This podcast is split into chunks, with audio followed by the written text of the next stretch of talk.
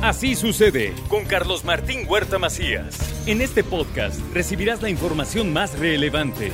Un servicio de Asir Noticias. Mañana de lunes y ya está aquí con nosotros el abogado y notario Ángel Pérez García, quien saludo como siempre con mucho gusto. Angelito, ¿cómo estás? Carlitos, muchas, muchas gracias. Aquí colaborando con tu, con tu público y de verdad creo que es, es una manera de poder darles los elementos indispensables para saber algunas cuestiones importantes de la vida, patrimoniales, que es lo que nos dedicamos los notarios. Ahora, ¿qué tema traes?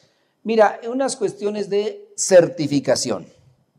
Certificaciones. ¿Qué son las certificaciones? Y veamos algo con, con mucha sencillez.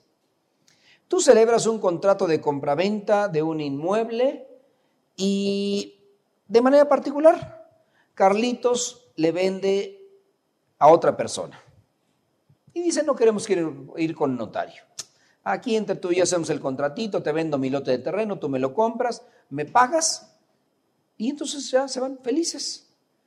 Resulta que para que tenga validez ese contrato, dice la ley y es muy simple y sencillo. Todas las operaciones de bienes inmuebles, cualquiera que sea su valor, se otorgarán en escritura pública. Y ahí les pregunto, ¿quién hace las escrituras públicas? Los notarios, señores, nosotros. Entonces, ¿qué debieron haber hecho esas, eh, esas personas? Un contrato ante notario.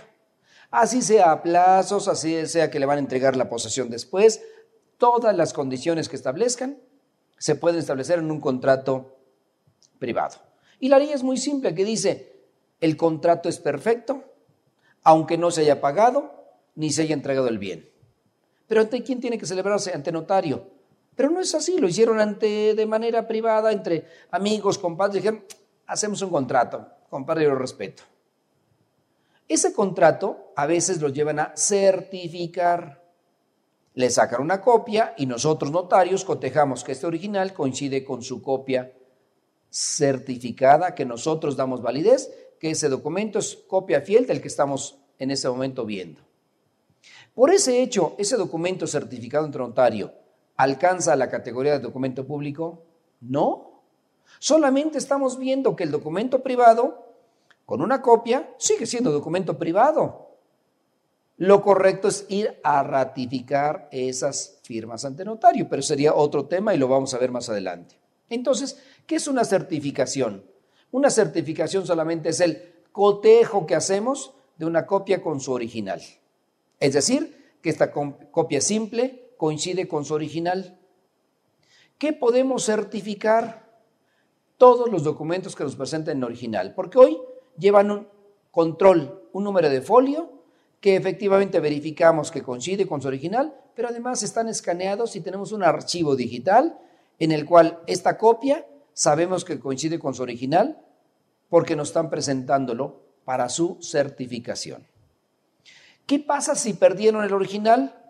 Ah, si lo certificaron en mi notaría, ya tenemos una copia de hace un mes y hoy me dicen, yo no tengo mi original.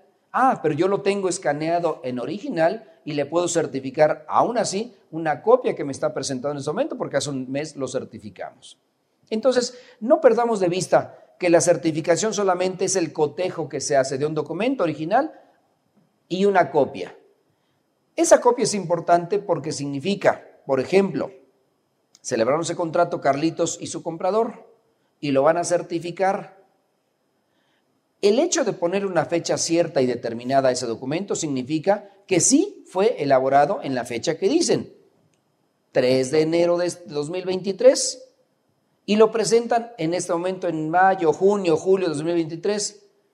Pero sabemos que por el hecho de haberse pasado con una certificación en enero de 2023, ese documento cuenta con una veracidad de haberse elaborado en esa fecha, porque está certificado con esa fecha.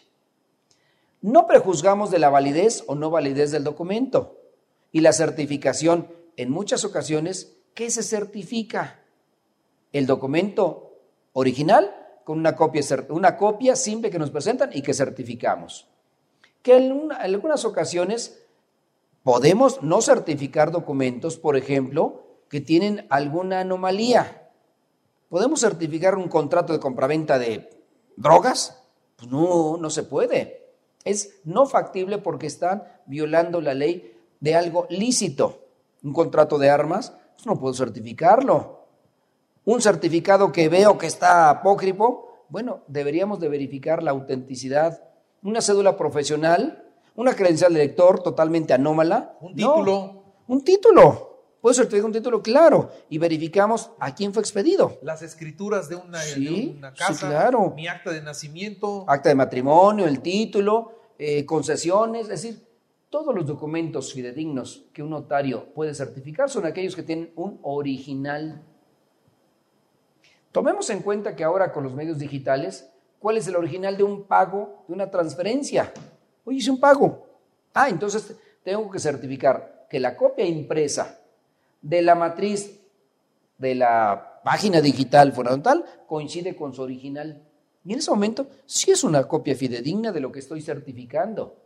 Las cosas han evolucionado y creo que tenemos elementos para poder hoy verificar qué es una certificación, qué es un cotejo y cómo se hacen. Y todos constan en el libro de cotejos de la notaría. Creo que es importante saber todos estos elementos para poder ver qué puedo certificar y qué no puedo certificar. ¿Qué puedo ratificar y decir el contrato? Llega el comprador, llega el vendedor y ratifican el contrato que están comprando y vendiendo. Algo lícito. ¿Qué le faltó? La formalidad. Y vamos a ver los elementos esenciales de un contrato. Digo, más adelante lo, lo veremos. Creo que es importante saber qué se puede certificar, qué no se puede certificar y cómo lo debemos de hacer. Eso efectivamente lo hacemos los notarios. Por esa razón, acudan a su asesoría correcta y completa con su notario de preferencia. Y estamos para servirles. Muy bien, pues el abogado y notario Ángel Pérez García, esto es muy común. Esto es, Mucho. esto es algo que Todos los días. Todos hemos hecho. Y todos los días pasa esto. Muy bien. Angelito, Carlitos. como siempre, muchas gracias. Con mucho gusto, Carlitos, para ti y tu público. Así sucede con Carlos Martín Huerta Macías. La información más relevante ahora en podcast. Sigue disfrutando de iHeartRadio.